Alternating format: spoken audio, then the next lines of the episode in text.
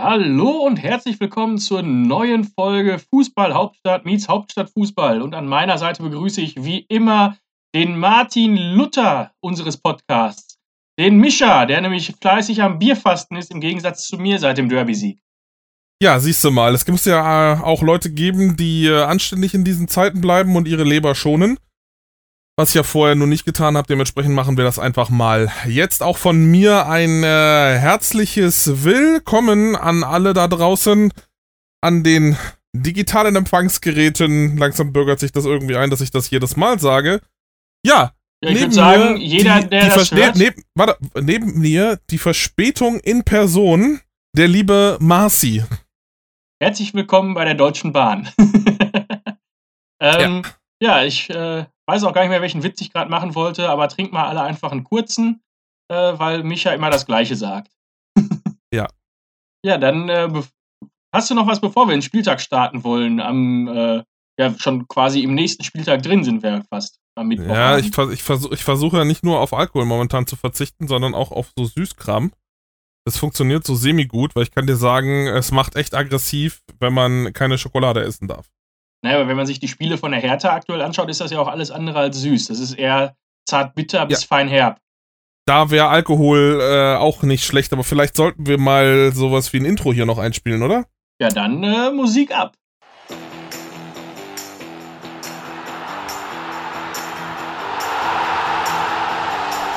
Fußball-Hauptstadt meets Hauptstadtfußball. Der Podcast aus Dortmund. Ja, Marci, du hast es gerade schon angesprochen, die aktuelle Situation der Hertha. Äh, wir starten mal mit dem Bundesligaspieltag äh, mit einem äh, Freitagsspiel zur Hertha kommen wir gleich noch. Ich würde mal sagen, wir bleiben mal chronologisch, weil wir das sonst auch immer machen. Äh, ein Arminia Bielefeld gegen den VfL Wolfsburg. Ein über weite Strecken hochgradig interessantes Spiel. Ja, also es waren defensiv sehr starke Wolfsburger, die da ja, äh, keine Ahnung, glaube ich, äh, Kohn Castells ist kurz davor in die Top 10 der Torhüter in der Bundesliga-Geschichte mit äh, gegentorlosen Minuten äh, einzuziehen. Ähm, dementsprechend gegen die sehr ähm, gefährliche Offensive rund um Fabian Klos. Äh, ja, meine Güte. Was, äh, also ich weiß nicht, wie viel wir darüber sprechen wollen. Ich habe es mir tatsächlich 90 Minuten lang angeschaut.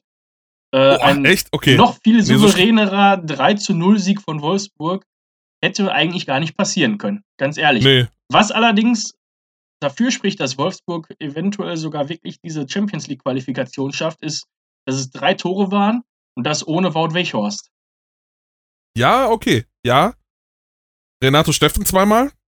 Der Amateurfußballer aus der Schweiz. Ja. Und, und Maxi Arnold. Mit einem wunderschönen Schuss außerhalb der Box. Ich glaube mittlerweile die zweitmeisten Distanztore in der Bundesliga. Ich kann dir nur sagen, ich, ich, kann dir nur sagen, ich habe Freudensprünge gemacht, weil ich habe den bei Kickbase als Spieler und wenn der solche Tore macht, ist das immer ein Garant dafür, dass ich mehr und schöne, viele tolle Punkte kriege. So, ich dachte, es gibt für jedes Tor von Wolfsburg Rabatt auf deinen VW. ich habe ja leider kein VW. Das mit dem so, Auto ja, ist ja so eine äh, Sache. Ich habe ja, hab ja nur Mietwegen. Ja, vielleicht gibt es ja dann nächstes Mal was, wenn du über, über Volkswagen buchst. Ja, mal gucken. Man weiß es nicht. Ja, aber ansonsten weiß ich nicht. Was ist sonst Freitagabend Spannendes passiert? Äh, ich habe Computer gespielt. Oh. Soll vorkommen, aber äh, ja, seit ich den neuen Rechner habe, äh, macht man sowas auch. Kann ich auch sowas wieder machen. Aber okay. ansonsten, ja. Also, schließ, also schließen wir den Freitagabend ab, oder? Ach nee, stimmt, warte mal, stimmt. Ich habe Freitagabend noch eine Klausur geschrieben, wenn ich mich gerade nicht irre. Ja, dann äh, für alle Hörer, die, die das oh, dringend stimmt. interessiert, wie ist es denn gelaufen?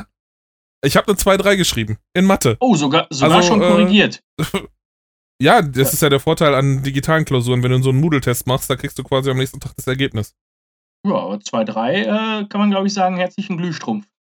Ja, habe ich mir auch gedacht. War, äh, war, war gut. Also kann ich gut mit leben ja, ist schade, dass Fastenzeit ist und uns jetzt hier das ein oder andere Brinkhoffs Nummer 1 äh, gönnen können. Natürlich gibt es auch noch andere leckere Dortmunder Biere. Ansonsten gibt es nicht so viele leckere Biere, aber vor allem die aus Dortmund sind äh, sehr, sehr lecker. Nur Brinkhoffs Nummer 1, äh, vielleicht äh, wollen wir da, ja, nee, greifen wir noch nicht vor, aber es ist nun mal das Stadionbier bei uns hier im Revier. Ich muss, ich muss halt nur gestehen, mir schmeckt es einfach nicht. Beim letzten verbliebenen Bundesligisten aus, aus dem Ruhrgebiet. Also wenn selbst Peter Neururer nicht mehr daran glaubt und sagt, das sind alles nur noch Träumer. Ja, aber ich glaube, zu Schalke kommen wir gleich nochmal. Ähm, ich glaube auch. ja, ähm, dementsprechend bin ich auch hier im Freudentaumel. Ähm, ich weiß nicht, ob, ob man es mir anhört, aber ich genieße parallel so ein Stadionbier. Und ähm, ja, aber führ uns doch mal durch den, durch den Samstag. Nachmittag erst einmal, bevor wir in den frühen Abend starten. Der Samstag bietet sich ja mittlerweile echt super an. Also, äh, wenn man nicht wirklich viel machen kann, du darfst dich nicht mit Freunden treffen, dann gibt es wenigstens immer noch das tolle Ding, äh, dass man weiß, oh ja, äh, ich habe äh, Möglichkeiten, mir die Konferenz anzugucken. Äh, die im Grunde genommen auch irgendwie halbwegs spannend war. Es war nicht so wie letzte Woche, dass du gefühlt nur Unentschieden hattest in, den, in, den, in der Konferenz oder an den Samstagmittagsspielen. Ich glaube tatsächlich keins, oder? Also im Vergleich zur letzten Woche meine ich, dass nee, es gab keins kein, nein, dabei es gab, war. Genau, es war kein Unentschieden dabei. Es war ein relativ spannendes Spiel. Also ich würde jetzt einfach mal so mich ein wenig steigern wollen von der Spannung her. Deshalb würde ich jetzt einfach mal mit dem wirklich unspektakulärsten Spiel von allen äh, Vieren anfangen. Das ist in dem Fall der erste FC Köln gegen den VfB Stuttgart. Zu diesem Spiel gibt es eigentlich nicht wirklich viel zu sagen. Ähm, weil es. Der, es, der es Turm der Bundesliga trifft mal wieder per Kopf. Ja, okay. Das der, war's aber auch. Also ich habe mir ja auch dann, ich habe am Samstag war ich leider nicht zu Hause, mir die Konferenz anzugucken, habe mir die Zusammenfassungen später bei alle Spiele, alle Tore angeschaut und ähm, der war wohl tatsächlich 36 Zentimeter höher gesprungen als sein Gegenspieler, obwohl er nur 15 Zentimeter größer war. Das war auch, glaube ich, die, das einzig Spannende, was man zu dem Spiel erzählen kann. Also, das Spiel, wie gesagt, ich habe es ich hab's ja in der Konferenz gesehen, die haben wirklich teilweise da nur rübergeschaltet zu diesem Spiel. So, das, das war schon, hatte schon echt den, den, das, ja, den, den Charakter vom Mitleid. Weil sie sich gedacht haben, oh ja, komm, äh, ja, komm, wir müssen Köln, Stuttgart auch mal zeigen, dass wir wenigstens so annähernd drauf kommen. Aber es ist halt einfach gar nichts passiert in diesem Spiel, bis auf das 1-0 von Kalajdzic. Ja, Gott sei Dank, würde ich sagen, sonst wären die Kölner ja nochmal einen Punkt weiter weg. Ja, das ist richtig. Das ist ja das, das Traurige. also die richtig. spielen aktuell wirklich Grütze. Ähm, was noch in den Highlights zu sehen war, war ein toller Pass von, äh, von Herrn Meier auf, ja, äh, okay. äh, auf den neuen Stürmer, der dann aber auch nichts damit anfangen konnte. Also das war. So ist es. Das war, glaube ich, auch schon der gesamte Zusammenschnitt. Wenn das länger als 30 Sekunden ging, bin ich wohl zwischendurch eingenickt. Also, es war halt irgendwie äh, nicht wirklich spannend. Ähnliches Ding, finde ich, war Freiburg gegen Union. Freiburg jetzt ja eigentlich in der Situation gegen Union ein, ein Duell auf Augenhöhe, war in dem Fall der siebte gegen den neunten. Es geht um die ähm, Europa League Plätze. Es geht um die Europa League Plätze. Union macht sich gut. Ähm, die, die, die spielen eine solide, konstante Saison. Auch der SC Freiburg, der Sportclub, spielt relativ konstant. Vielleicht waren sie in der ersten, im ersten Jahr, Halbjahr noch ein bisschen besser, als sie momentan sind. Also so, so ganz konstant sind sie ja aktuell nicht. Also sie sind nicht schlecht, aber es könnte also, besser sein. Sie haben ja auch den, den Start der Saison haben sie auch ein bisschen verpennt, würde ich sagen. Aber sie kamen halt gegen Ende der Hinserie Anfang der kam Serie kamen sie, kam sie richtig gut rein. Jetzt mit einer Niederlage gegen Union. Ähm, kann in dem Duell passieren. Mit unten wird, also das ist ja für ja. beide das Ziel, wird keiner mehr was zu tun haben. Also dafür ist halt Nein. die Konkurrenz unten viel zu schwach. Und dementsprechend alles andere ist Bonus und ja, ein befreites Spiel. Ähm, ja, mit einem 1-0 hätte auch genauso gut unentschieden ausgehen können, glaube ich. Klar. Also letztendlich kann man Union nur gratulieren, dass sie es dann geholt haben. Äh, Erster Saisonsieg, halt, glaube ich, in diesem Jahr, wenn ich mich nicht täusche. Kann ich dir aus dem Kopf nicht sagen. ich meine, äh, irgendwie, sowas, irgendwie sowas gelesen zu haben. Auf jeden Fall äh, sind sie ja, ja sie, sie haben jetzt ziemlich am Schwächeln gewesen. Genau, sie hatten auch viele Unentschieden. Da war das genau das 0-0 letzte Woche gegen Schalke, wo, man, wo sie eigentlich hätten gewinnen müssen. Deutlich. Schalke hat da mit viel Glück einen Punkt aus Berlin mitgenommen. Äh, aber du hast durchaus, du hast durchaus recht. Das ist der. Nein, sie haben dieses Jahr schon ein Spiel gewonnen. Und zwar gleich am 2.1. haben sie das Spiel gegen Bremen gewonnen. Den ja, 14. Okay. Spieltag. Gut, das äh, habe ich dann leider vergessen. Aber, aber es ist. Das ja. erste Mal seit dann anderthalb Monaten. Genau. da waren ja schon also einige Spiele in der Zeit. Da waren ja schon einige Spiele dazwischen. Also letztes Mal am 14. Spieltag gewonnen und jetzt halt dann am 22. Also acht Spieltage haben sie gebraucht, um den, sich den nächsten Sieg zu holen. Haben Sie in dieser Zeitspanne jetzt mehr Punkte geholt als Hertha trotzdem? Äh, ja, ich glaube, jeder hat mehr Punkte als Hertha geholt. Also wir könnten mal kurz ausrechnen, ob sie in der Zeit genauso viele Punkte geholt haben wie Hertha in Summe. Das reicht aber nicht ganz. Nee, in, in Summe bestimmt nicht. Also Hertha hat ja schon 18 nach 22 Spielen. Das ist ja schon. Äh, Ja, super. Es ist eine richtig gute Ausbeute. also ab jetzt Das wird, wird groß gedacht in Berlin. Ja, ja, sowieso. Big City Club. Also, das, ja, also wollen, wir, das, wollen wir das direkt aufgreifen mit dem Big City Club? Wollen, Ja. wollen wir schon auf den Sonntag springen oder wollen wir noch ein nein, lass, über lass, uns, lass, uns, lass, lass uns den Samstag erstmal fertig machen. Aber lass Wir haben ja noch- ich, wir haben ja ich noch- wir haben noch- ruhig noch ein bisschen. Ja, ja, du, ich, äh, äh, mittlerweile habe ich da nur noch Galgenhumor. Also wenn ich jetzt trinken dürfte, wäre ich jetzt permanent, wenn wir unseren Podcast aufzeichnen, betrunken, dann würde das vielleicht an meiner Sprachqualität ein bisschen was ändern. Ja, Das Wär wird deutlich besser egal. werden. Genau. Aber ey, äh, was willst du machen? Also, äh, hast du Scheiße am Schuh, hast du Scheiße am Schuh, habe ich mal hier im, im Pod gelernt, ist so ein, so ein geflügelter Spruch und äh, mit dem, wenn ich mir den immer zu Herzen nehme, dann geht's mir in der Regel gleich besser. Aber lass uns doch mal weitergehen. Gladbach-Mainz. Äh, Gladbach verliert. Ja, nach äh, Rose nimmt das Ganze auf seine Kappe. Ähm, Sehe ich aber tatsächlich gar nicht so, weil wir haben die letzten Wochen immer wieder über Mainz gesprochen. Gegen Ja. Dortmund, gegen Bayern, gegen Leipzig. Ähm, Und wir haben immer und- wieder gesagt, Mainz hat echt Potenzial. Ja, und hat auch überall Punkte geholt. Gegen Dortmund gewonnen, wenn ich es richtig im Kopf habe. Gegen Leipzig unentschieden. Gegen Gladbach jetzt auch gewonnen. Gegen Bayern 5-3, glaube ich, verloren. Also, und das sind ja jetzt äh, mal nur so die, die prominenten Gegner in der Zeit und sind jetzt auf einen Punkt ran auf Nicht-Abstiegsplatz. Ich wollte gerade sagen, das, Also- äh, da fehlt nicht mehr viel. Endlich mal ein Wechsel, nicht nur neben dem Trainer, sondern auch in der Führungsetage. Der von äh, Schalke vertriebene Heidel ähm, scheint äh, aber jetzt den, den, dadurch, dass er jetzt das Ganze nochmal ummünzen konnte, und da ist ja doch auch ein bisschen was passiert in der ganzen Zeit, Auf jeden ähm, Fall. Na, konnte das Transferfenster auch gut nutzen, scheint die Mainzer drin zu halten. Also jetzt rein vom Trend her, rutscht Bielefeld noch runter, rutscht Hertha wahrscheinlich noch dahinter. Ähm, Wenn es so weitergeht, auf jeden Fall. weil Mainz vor allem gegen die Teams jetzt Punkte geholt hat, wo man eindeutig von Bonuspunkten sprechen muss. Definitiv. Also die, die machen sich gut, die äh, kämpfen die ganzen Spiele durch. Sie haben, ich finde, auch ähm, intelligente Transfers im, im Winter gemacht. Also man kann ja von, von dem Danny da Costa halten, was man will. Ich halte von dem immer noch sehr viel. Ich glaube, ich hatte den bei unserem Transfer, bei unserem Transfer ähm, Als hast du ihn als Orakel habe ich den, glaube ich, als, als Top-Transfer betitelt. Ja, ich weiß nicht, ob es der Top-Transfer war. Auf jeden Fall war es relativ weit oben. Also, und ich war ja da noch relativ skeptisch, aber ich muss gestehen, doch, der fügt sich gut in das, in das Mainzer Spiel ein.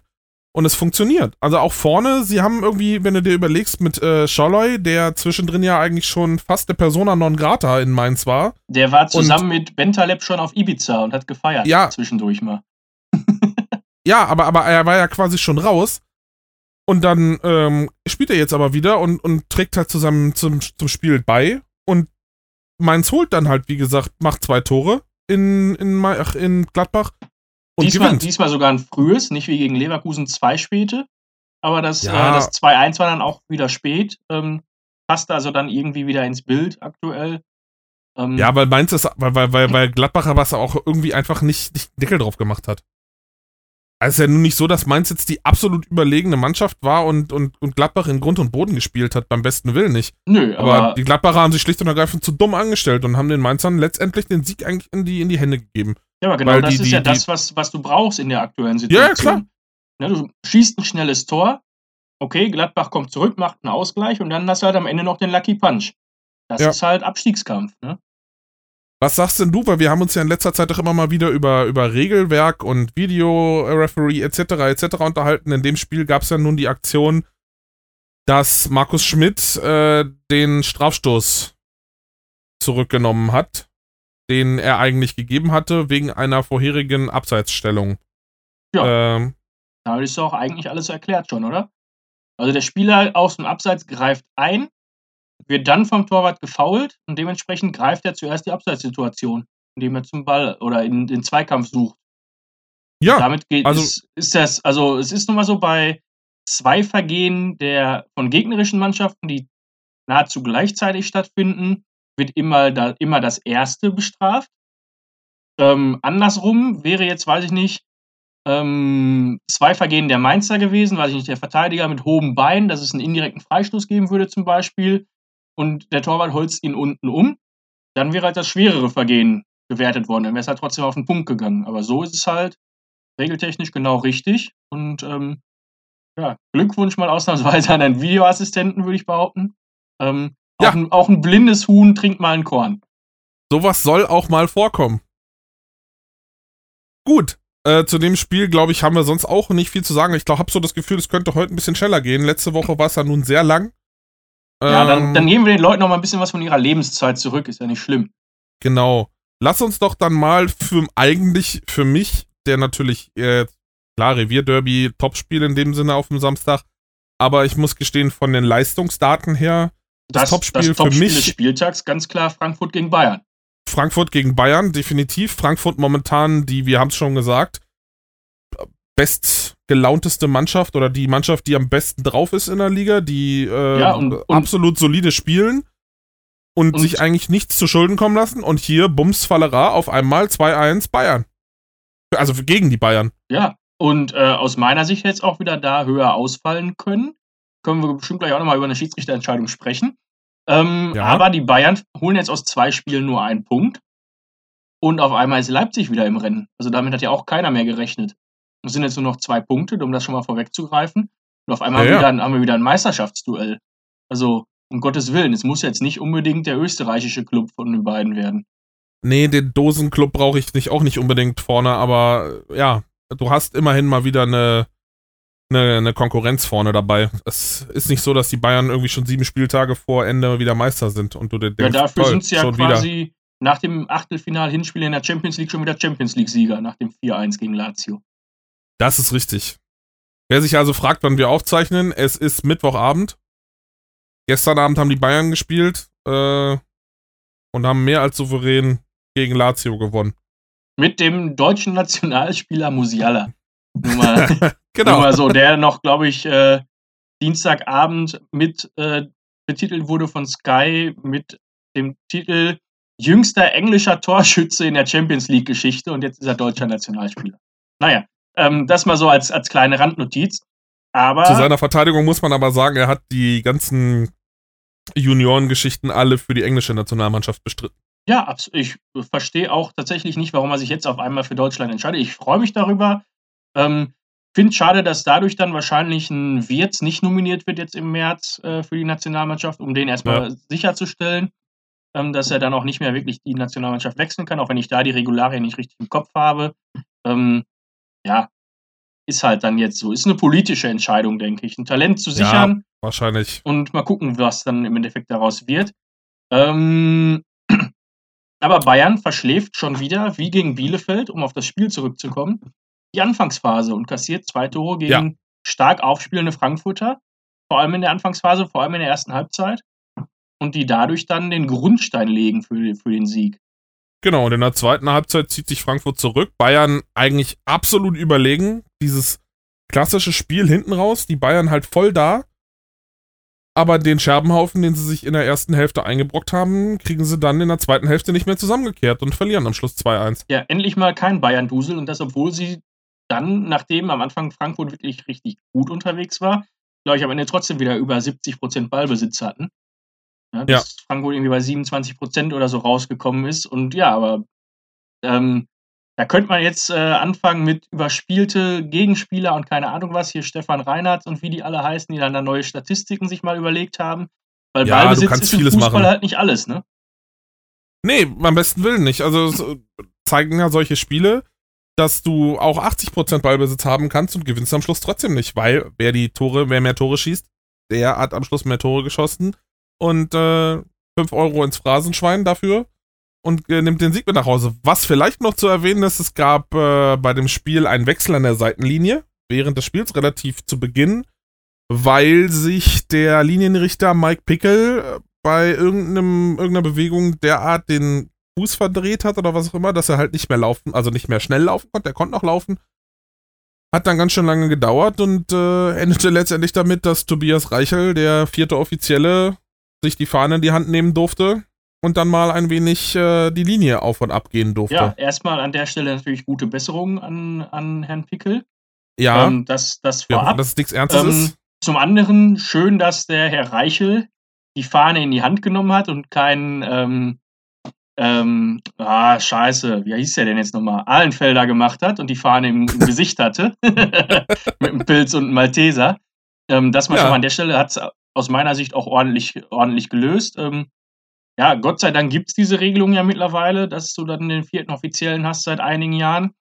Ähm, es hat tatsächlich schon mal ein, ein Bekannter von mir geschafft, ähm, als Frau Steinhaus, meine ich, in Münster ein Drittligaspiel gepfiffen hat, ist er dann, nachdem sie sich verletzt hat, mit ihren Schiri, mit ihren Schiri-Klamotten als Assistent quasi eingewechselt worden von der Tribüne, weil er sich das Spiel angeschaut hatte und der ranghöchste Schiedsrichter im Stadion war. Also das, das so, nämlich, so läuft das, das dann in nämlich, anderen Ligen, ne? Das wäre nämlich meine nächste Frage gewesen. Was passiert denn, wenn der, wenn sich von den, äh, wenn der vierte Offizielle jetzt sowieso schon auf den Platz muss und dann geht noch irgendjemand kaputt, weil, was weiß ich, äh, verdreht sich den Zeh, bricht sich ein Fingernagel ab oder was auch immer. Äh, was passiert dann? Ja, jetzt ohne Zuschauer im Stadion natürlich eine sehr spannende Situation. Ähm, laut Regelwerk, soweit ich weiß, wäre das dann so gelöst, dass dann ein Betreuer des Gastvereins auf der anderen Seite mit der Fahne steht und aus anzeigt. Und nur auf der einen Seite würde mit Abseits gespielt. Was jetzt in Zeiten vom Videoassistenten gar nicht so schlimm wäre. Aber stell das mal irgendwo, weiß ich nicht, in der dritten Liga, Regionalliga oder ähnliches vor. Jetzt gerade bei den Geisterspielen. Ja, oder gehen wir noch weiter runter in der Theorie. Wobei, da ist es ja generell ja, da, so eine Sache, wenn ich Da laufen ja eh schon nur Amateure wie ich rum. wenn ich, wenn ich mir überlege, was, was mein Vater mal erzählte, mein Vater war ganz stolz drauf. In diesem Sinne gehen mal herzliche Grüße an meinen Vater nach Berlin raus. Ich glaube zwar nicht, dass er diesen Podcast jemals hören wird, aber trotzdem, und der ist ja immer noch ganz stolz darauf, dass er es irgendwann mal geschafft hat in der, ja, irgendwo in der Jugend. Da hat mein Bruder, glaube ich, C, D, wahrscheinlich E, E-Jugend müsste das noch gewesen sein. Das ist schon relativ lange her. Da hat mein Vater eine gelbe Karte im Spiel bekommen. Weil der Hintergrund war, die hatten wohl irgendwie keinen Schiedsrichter und dann hat halt der Trainer der gegnerischen Mannschaft oder der Betreuer der gegnerischen Mannschaft da gesagt, alles klar, er macht ja einen Schiedsrichter hat aber dann während des Spiels seine Mannschaft auf dem Feld mit koordiniert und irgendwie taktisch neu ausgerichtet etc. pp. Und mein Vater ist da irgendwann an der Seitenlinie der Kragen geplatzt. Der hat da quasi meinen Sohn hingefahren, äh, mein, mein Sohn, mein Bruder hingefahren und hat sich das Spiel halt dann angeguckt und mein Bruder abends dann wieder mit nach Hause genommen. Ja, und mein Vater ist so dermaßen der Kragen geplatzt, als es dann irgendwann los, dass er dann eine gelbe Karte dafür gekriegt hat. Er wurde auch im Spielbericht vermerkt, da war er wirklich stolz drauf. Als Zuschauer dann, oder? Als Zuschauer. Als Zuschauer hat, hat mein Vater da, wurde im Spielbericht vermerkt. Ist er ja, bis gut. heute stolz drauf. Äh, ja, und äh, solche Sachen passieren auch immer wieder. Also ich muss gestehen, wenn man sich jetzt hier mal so die Bewertungen von Sascha Stegemann anguckt, der das Spiel Frankfurt gegen äh, die Bayern gepfiffen hat, der kommt ziemlich schlecht bei rum. Ja, das wird mit Sicherheit an der Elfmetersituation hängen. Genau. Also ähm, es wurde ja, also es gab ja zwei Situationen, die diskussionswürdig waren. Zum einen, ob vor dem zweiten Tor, glaube ich, von Frankfurt ein Handspiel vorgelegen hat, was aber, glaube ich, relativ offensichtlich keins war, weil es eine Brustannahme war. Und selbst, genau. selbst wenn, liegen ja, ja noch einige Kontakte dazwischen, bevor der Ball äh, aufs Tor geschossen wird. Und zum Zweiten dann der nicht gegebene Strafstoß für die Frankfurter, ähm, wo sich in der Mitte der Stürmer, der, der junge Stürmer der Frankfurter, das Nachwuchstalent gut durchsetzt, clever den Laufweg kreuzt und ähm, dann aber. Davis eigentlich zu spät kommt. Davis kommt zu spät gegen, wie heißt der? Atsche, glaube ich. Irgendwie so. Atsche oder A, ich weiß nicht, wie man es ausspricht, aber ja, Ache wird es auf jeden Fall geschrieben. Ache, ja, dann sagen, sagen wir einfach Ache, ähm, auf gut Deutsch. ähm, verzeiht es uns, hm, aber je bekannter er wird, desto mehr werden wir uns wahrscheinlich mit dem Namen beschäftigen. Macht ja, eigentlich alles richtig. Er wird kurz, er wird vorm Strafraum kurz gehalten, bekommt das Ganze mit, kreuzt den Laufweg von, von Davies und kriegt den Kontakt an der Hacke, fällt.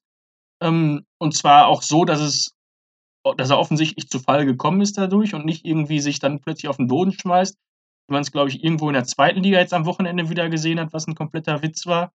Ähm, ja. Und aus meiner Sicht ein klarer Strafstoß. Ähm, da wieder der Bayern Dusel, der aber in dem Fall zumindest mal nichts gebracht hat, aus meiner Sicht. So ist es. Ich meine, klar, gegebenenfalls hätte Frankfurt dann am Schluss halt auch noch äh, aufs 3-1 stellen können. Ist jetzt nicht so gekommen, wird den Frankfurt dann am Ende auch und Adi Hütter letztendlich scheißegal sein, weil man hat den Bayern drei Punkte geklaut im Titelrennen. und hat sich selbst drei Punkte wieder mitgenommen, die man gegen die Bayern immer gerne mitnimmt, weil äh, die schmecken nochmal besonders gut im Gegensatz zu anderen drei Punkten. Für mich, ich habe es letzte Woche schon gesagt, die äh, Spieler mit dem meisten Potenzial Armin Younes. Und wie er den in den Giebel schweißt. Hei, hei, hei, ja, ja, meines Erachtens mit Philipp Kostic zusammen momentan die beiden Spieler der Stunde in Frankfurt.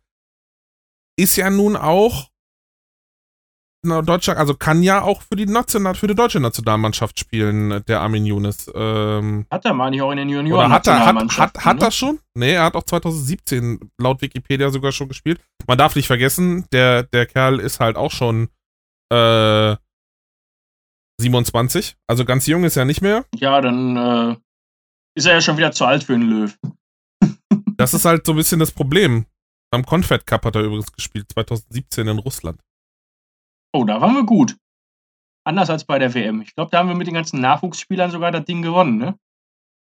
Ich glaube auch, ja. Nachdem man danach ja. Also mit den, mit den ganzen Nachwuchskräften wie einem Stindel zum Beispiel und, und Armin Younes, die halt jetzt alle schon in der, ich sag mal, in der Blüte ihrer Fußballerzeit sind.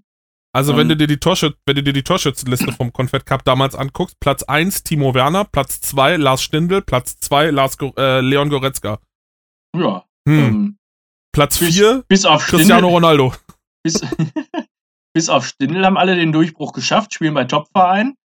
Ähm, ja.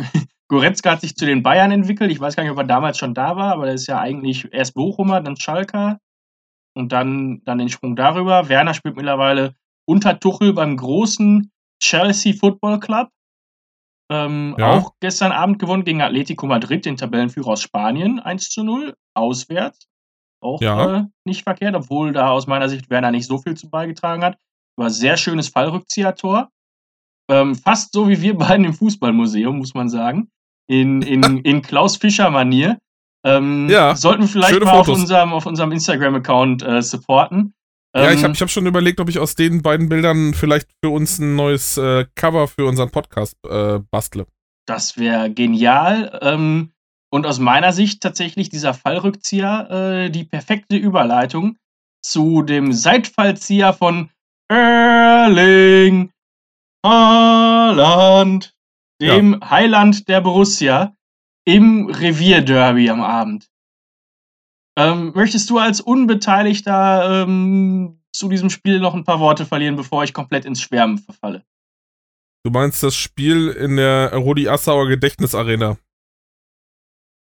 In, ich meine in der Konzerthalle Gelsenkirchen, wo ab und an nochmal Fußballspiele dann stattfinden dürfen. Ja, die, die klingt neben dem, Neben dem Biathlon zum Beispiel. Als, als Halle klingt die aber ziemlich scheiße. Also da habe ich schon bedeutend Besseres gehört.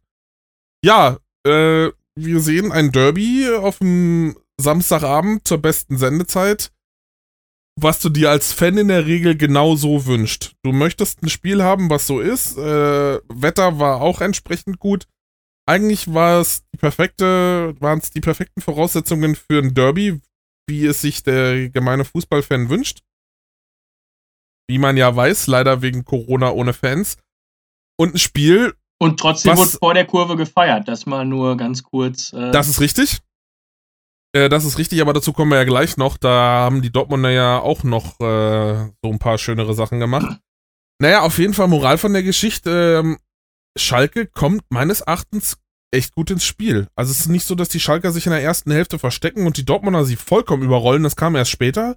Die erste also, Hälfte war nicht schlecht von den Schalkern. Aus meiner Sicht hat niemand niemanden überrollt. Also so gut waren wir auch nicht. Wir waren effizient mit den Chancen, die wir hatten.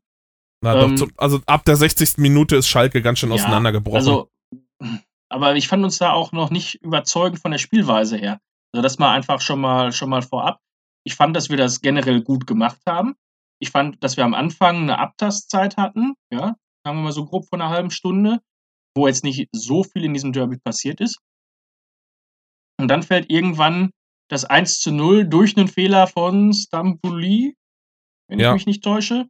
Ähm, Sancho also, macht das Ding rein, dann als Unterschiedsspieler in solchen Situationen dann doch. Muss, muss, muss er machen. Ja. Und, äh, und dadurch wird das Ganze eingeleitet. Und dann hast du kurz danach, äh, aus meiner Sicht, mindestens das Tor des Monats, wenn nicht eventuell des Jahres. äh, von Haaland, Also, der Tor aber des auch Monats auf jeden Fall, ja. zum Zeitpunkt der Flanke zu seinem Gegenspieler sechs, sieben Meter Platz hat. Sonst Ja. kann er ja niemals dazu ansetzen, so ein Ding zu machen. Also was ich halt so krass fand, ist, dass Schalke grundsätzlich defensiv ja gut stand. Also es ist ja nur nicht so, dass die da völlig offen waren und die, die Dortmunder da, da, da offen Ja, so einen Scheunentor Platz hatten. Aber das waren so individuelle Fehler von Schalke, die hat Dortmund eiskalt ausgenutzt. Ja, das Doch, ist halt äh, die, die Derby-Erfahrung, die der Herr Groß von Schalke hat, aus Ägypten und den Vereinigten Arabischen Emiraten, wie er vorher Ja. angekündigt hat. Die reicht halt nicht für so ein Spiel. Ja, ja, nun hat Terzic auch nicht die riesen Derby-Erfahrung. Ja, Also er hat ist halt welche, schon ja. eine, eine gewisse Zeit dabei. Und den Unterschied, sage ich mal ganz einfach, ist, dass er von klein auf Dortmund-Fan ist. Und dass er mit Ja. einem anderen Herzblut vielleicht daran geht. Ja, also dass man, Das- dass man einfach äh, an. Da, das mag sein Stelle- und die, die Schalker kamen natürlich auch, ach die Schalker, die Dortmunder kamen natürlich auch mit einer ganz anderen Einstellung raus. Die hatten vorher in der Champions League in der Woche zuvor, haben sie, haben sie einen erfolgreichen Sieg in Sevilla gefeiert, ähm, waren gut drauf, haben zwar das Wochenende zuvor jetzt auch nicht die Top-Leistung gehabt, wobei halt Stopp, Wochenende, ja doch, klar. Doch, 2-2 Wochenende gegen vorher war- Hoffenheim. ja, 2-2 gegen Hoffenheim. Ähm, aber du kommst natürlich ganz anders motiviert zurück als ein FC Schalke, wo momentan halt wirklich alles schief läuft. Wo, ähm, wo wirklich alles kann. schief läuft. Also wenn wir das mal so im, im Vorfeld vom, vom Derby sehen, Bentaleb fällt kurzfristig aus. Vorm Ja. Spiel. Dann stürmen irgendwelche Ultras oder sonst was das Mannschaftshotel, äh, beleidigen da die ganzen Leute und setzen alle unter Druck. Dann fällt Mustafi beim Warmmachen aus. Und immer noch vorm 1 zu 0 fällt dann auch noch Ralf Fährmann mit einer, weiß ich nicht, Bauchmuskelzerrung oder irgendwas aus. Nee, nee, nee, viel er, schlimmer. Ähm, Viel schlimmer, gebrochene Rippe. ja, weil er vom Windhauch von Erling Haaland, lass mich doch zu Ende sprechen, danach kannst du gerne Einwände bringen, weil er vom Windhauch von, von Erling Haaland, der alten Maschine, der norwegischen Naturgewalt einfach weggeblasen wird in der Situation. Und wie man, also wie auch immer er sich dabei die Rippe gebrochen haben will, ich weiß es nicht, aber äh, okay, dann ist es halt so.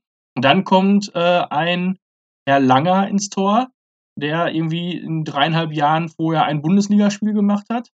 Gegen Leverkusen, glaube ich, wenn ich mich nicht täusche. Ja. Und ja, dann, ähm, ich, ich sag mal, der kann auch nichts für die, für, also für die Tore kann er jetzt auch nicht wirklich was. Hält sogar das erste Ding noch, äh, noch recht gut, wo du denkst, okay, der kommt jetzt kalt rein, der erste, der reingeht, ist wichtig, oder der aufs Tor geht, ist wichtig. Den hält er irgendwie unter seinem Körper und dann äh, brechen halt die Dämme. Aber da, halt nicht Ja. aufgrund von, von Torwartfehlern, ähm, wo wir, glaube ich, gleich bei Leverkusen noch eher drauf kommen werden auf Torwartfehler, ähm, sondern aufgrund von, von Fehlern in, in der Vordermannschaft. Ja? Auf jeden Fall. Es ist halt, es geht halt irgendwie, es geht nicht zusammen beim, beim FC Schalke momentan. Du hast echt das Gefühl, da, da, da steht eine komplette Amateurtruppe, die, die sich irgendwie gar nicht zum Training die Woche trifft. Es funktioniert einfach gar nicht. Das ist durch den ganzen Verein momentan ein Riesenproblem. ich meine, die, die, die sind ja nicht umsonst äh, händeringend auf der Suche nach einem neuen Sportvorstand äh, und der irgendwie wieder Struktur rein. Also bei denen ist, die, wir, wir reden jede Woche drüber und jede Woche sagen wir, wie scheiße es auf Schalke läuft. Ähm, Ja, und äh, du findest ich, langsam echt keine Worte mehr dafür. ich unterbreche dich da auch ungern beim Stichwort Amateurtruppe, weil ich glaube, dass eine Amateurtruppe nochmal deutlich mehr Teamgeist hat, weil die sich zumindest zwischendurch mal zum Saufen trifft. Also der einzige, sorry, der sich wirklich aufgebäumt hat, und das muss ich dann selbst auch als Dortmunder sagen, äh, fand ich geil, war wie Kolasinac, ich glaube beim Stand von 3-0 den Morey an der Außenlinie abräumt und zwar genau so getimt, dass es nur gelb geben kann. Der wusste genau, was er macht. Ähm, Ja. Und das war das einzige Lebenszeichen aus meiner Sicht. Und das äh, eigentlich zum einen viel zu spät und zum anderen schade, dass es nur einer schafft, der für ein halbes Jahr äh, zurückgekommen ist. ja, ja, es passiert halt, es passiert halt nicht viel. Ich meine, klar, nun darfst du den Schalkern auch nicht, äh, auch, auch, auch nicht ganz nur böse sein, weil ich meine, klar, es fehlen halt ein Haufen Spieler, das darfst du nicht vergessen. Jetzt mal, Ja, aber äh, Salif Sané ist kaputt, der, der Renault als zweiter Torwart, das spielt er, hat er schon der dritte Torwart spielen müssen. Äh, Nastasic, ein Uth, ein Mustafi, ein Huntela, ein Huntela, Huntela, es, äh, ja, also es Ja, häuft sich also halt, es, an- an- aber das ist ja trotzdem keine Ausrede, dass an- sie so scheiße spielen. an der Stelle sage ich auch einfach mal, liegt es vielleicht auch irgendwo mit, jetzt gerade im Winter in der Transferpolitik. Ich habe die Transfers ja schon als Witz abgestempelt. Aber du holst jetzt Spieler wie ein Huntela, du holst einen Spieler wie ein Mustafi, die vorher keine Spielpraxis so richtig hatten, sondern maximal mal zu Kurzeinsätzen gekommen sind. Und die sollen jetzt komplett das ganze Ruder rumreißen. Die sind doch gerade körperlich gar nicht in der Lage dazu. Die brauchen selber vielleicht erstmal Spielpraxis. Und das ist halt das, warum dann diese Spieler auf einmal mit muskulären Problemen ausfallen. Ja, ja, klar. Wenn der Körper nicht gefordert ist, dann, äh, wenn wir jetzt wieder irgendwie anfangen, oder wenn ich jetzt wieder anfangen würde, Sport zu machen, ich gebe dir Brief und Siegel. Ich bin nach drei Wochen, kannst du mit mir gar nichts mehr machen. Ich habe nach, äh, nach der ersten Trainingseinheit geht's mir richtig scheiße, und zwar für Tage. Ja, und genau, also vielleicht nicht ganz so krass wie bei uns, weil da sind ja immer noch Profisportler, die sich irgendwie fit gehalten haben, aber es fehlt einfach die, Wett die Wettkampfpraxis und die Wettkampfwerte genau. auf dem Niveau. Und dann weiß ich nicht, wie clever das Ganze war. Aber ich sag mal, auch gut, was ich jetzt dann nach dem Derby gelesen habe, ist eventuell, dass Schalke beim Abstieg wohl generell oder rein vertraglich 17 Spieler verlassen. Was für die gesamte Struktur des Vereins, glaube ich, gesund ist. Weil die haben ja, glaube ich, immer noch den vierthöchsten Etat der Bundesliga. Und da einfach mal komplett mit dieser Gehaltsstruktur aufzubrechen und mal wirklich das Ganze auf gesunde Beine zu stellen und sich nicht immer weiter zu verschulden, weil man nicht Europa erreicht, ist, glaube ich, generell eine gute Sache. Und dann muss man es vielleicht machen wie der VfB Stuttgart. Ich sage bewusst nicht der Hamburger SV, der gerade auch schon wieder seinen Aufstieg verspielt, eventuell.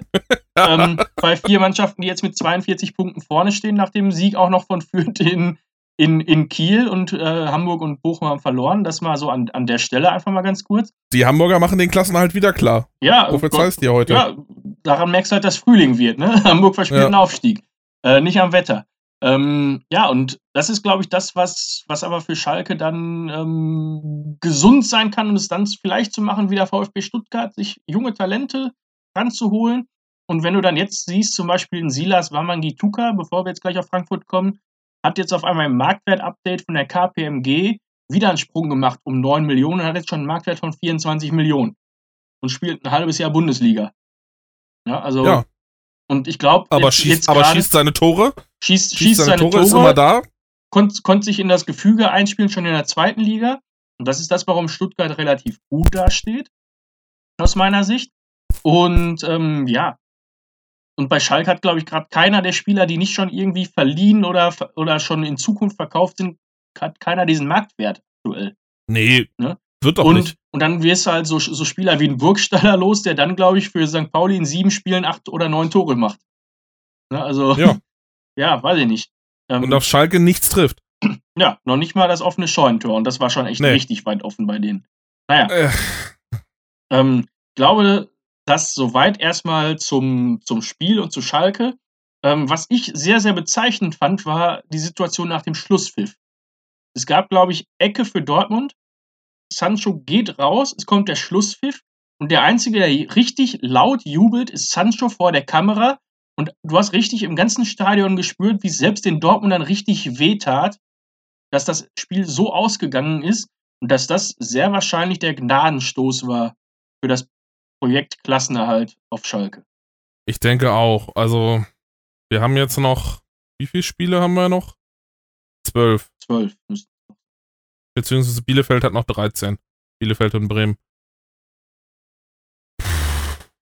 Und Schalke hat neun Punkte. Den fehlen neun Punkte auf den Relegationsplatz. Ja. Das ist annähernd unmöglich. Also, wie gesagt, selbst Peter also, Neururer hat den, hat den Glauben verloren an das Ganze. Und du merkst es schon, alleine erstmal diese Stille im Stadion, bis auf Sancho, ja. das war der einzige, den du erstmal laut gehört hast. Ähm, und auch, sag ich mal, an Gesichtsausdrücken, wie ein Edin Terzic einem, einem Herrn Groß von Schalke die Hand gibt nach dem Spiel und quasi noch versucht, das Ganze irgendwie zu beschwichtigen und äh, weiß ich nicht, es war, äh, da kannst du auch eine Beileidskarte schicken. Jetzt mal ganz böse ja, gesagt. Es ist ja, es ist ja nun das auch was, was dir viele Dortmunder in letzter Zeit auch sagen, von denen hat immer jeder gesagt, und wenn es gegen Schalke geht, ja, ist alles wunderbar und toll. Aber dass Schalke absteigt, will letztendlich von denen auch keiner. Also ich meine, klar, du darfst nicht vergessen, du verlierst das Derby der Bundesliga. Ja. Also das Revier-Derby ist für mich der Inbegriff eines Derbys im deutschen Fußball. Duelle alleine in der Fußball-Bundesliga. Ja, und was, 180 oder so in Summe? Ja, um den Dreh, ja, ja. Es ist, äh, ja. Du hast halt zwei Städte, die absolut fußballverrückt sind die ja. auch und lange Zeit nichts anderes hatten als den Fußball. Also allen voran in den, in den 60er oder 70er, 80er Jahren, wo es den beiden Städten wirklich wirtschaftlich richtig schlecht ging. Ich meine, äh, Gelsenkirchen geht es heute wirtschaftlich auch noch nicht viel besser, weil sie auch nicht viel haben. Dortmund hat den Absprung vielleicht ein bisschen besser geschafft. Das ist ja nur eine Sache, die wir hier auch merken mit Uni-Standort und Technologie und in Informations- äh, und Dienstleistungssektor. Ja, definitiv, definitiv. Da, da steht Dortmund bedeutend besser da. Vor allem Dortmund steht von den Ruhrgebietsstädten ja sowieso mit am besten da. Äh, es ist halt eine Sache, an die man sich da auch immer festklammern konnte. Und der FC Schalke hat ja nun, ich meine, dass sie irgendwelche, durch irgendwelche Täler gegangen sind, das ist ja nun immer mal wieder passiert und dass sie nicht Europa gespielt haben. Aber so wie jetzt, so schlimm war es, glaube ich, noch nie. Nein. Also, zumindest kann ich mich, ich, der jetzt hier Ende 20 ist äh, und sich, was ist ich, so seit Ende der 90er um, um die Jahrtausendwende rum mit Fußball beschäftigt, äh, aktiv, ich kann, kann von mir nicht behaupten, dass es sowas gab. Es darf, ich meine, Schalke hat ja schon mal in der zweiten Liga gespielt. Ähm, da kam übrigens dann Peter Neururer, als sie in der zweiten Liga kurz vor dem Abstieg standen, in die Oberliga ja. Westfalen damals noch. So, also, also es ist ja nun alles schon mal vorgekommen. Auch Dortmund hatte zwischendrin echt dunkle Zeiten. Ja, definitiv. Auch äh, abgestiegen, ne? Also das, das gab es auch. Ähm, Habe ich in Berlin zweimal mitgemacht. Brauche ich nicht nochmal. Ich kann dir ja. sagen, also ich glaube, Schalke das, Ende, das letzte Mal Ende der 80er Jahre abgestiegen. Ja. Ähm, und Dortmund tatsächlich das, der höchste Sieg auf Schalke seit 1967, glaube ich, 6 zu 2. Also, ja, es ist halt schon historisch gewesen jetzt. Ne? Ich glaube auch seitdem ja. das erste Mal wieder vier Tore geschossen auf Schalke. Ne? Und, äh, und ich meine, die Derbys, die Derbys waren ja eigentlich immer für so Überraschungsspiele gut. Siehe ja. damals das siehe damals das Spiel, als man Dortmund die Meisterschaft verbaut hat in äh, also letztes Jahr war nun war warte mal, wann war das? Wir hatten wir hatten das 4 zu 4. Da, genau, das war das, was ich eigentlich meinte. Wir haben, dass Schalke Dortmund die Meisterschaft verbaut hat. Wir haben ein, äh, eine 3 zu 0 Führung oder 3 zu 1 Führung, glaube ich, damals von Schalke, wo Alex Frei aus 12 Meter Abseitsposition am Ende das 3 zu 3 noch schießt.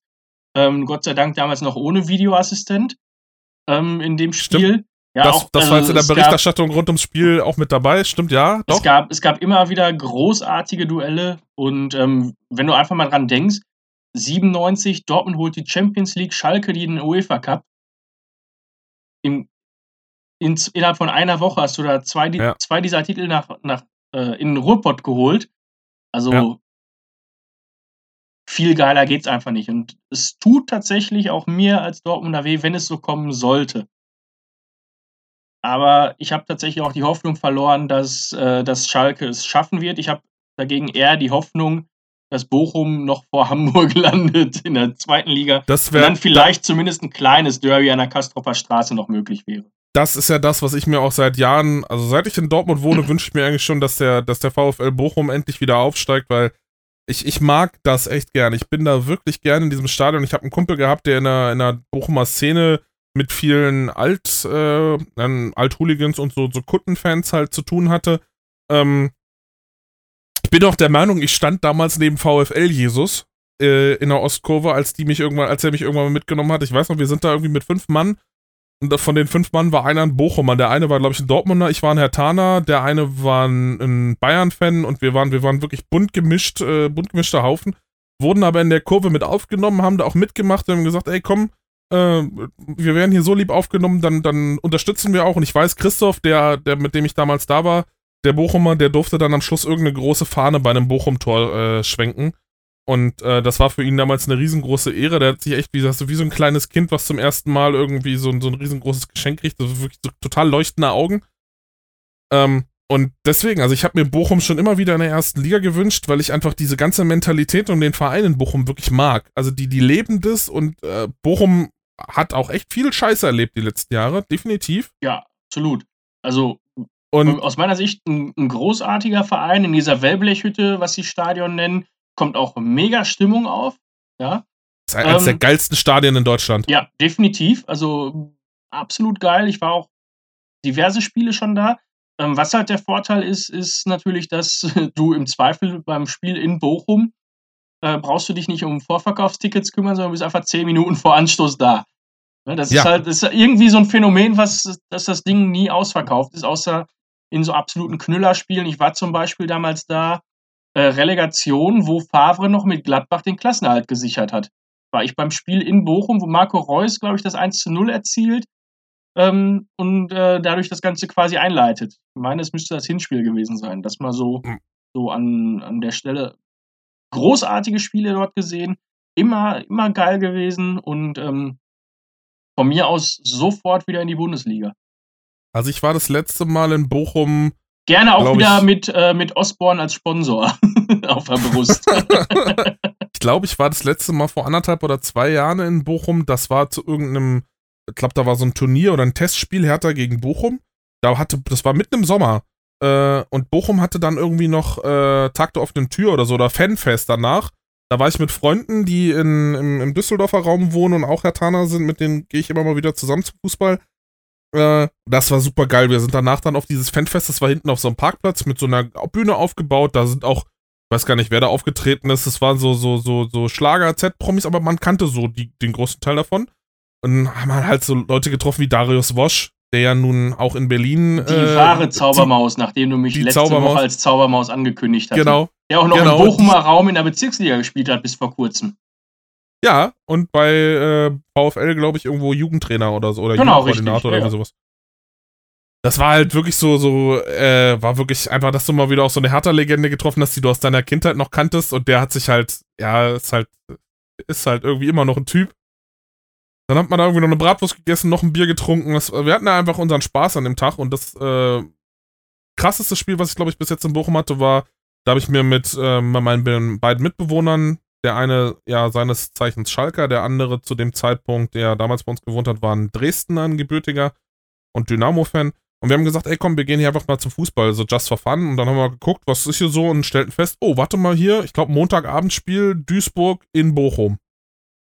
Ja, ich war bei, bei Bochum gegen St. Pauli, wo beide oben drin standen vor zwei, drei Jahren. Ähm, passiert, ja, passiert ja immer mal wieder bei beiden Vereinen, dass sie entweder oben mitspielen oder ganz unten. Ähm, ja.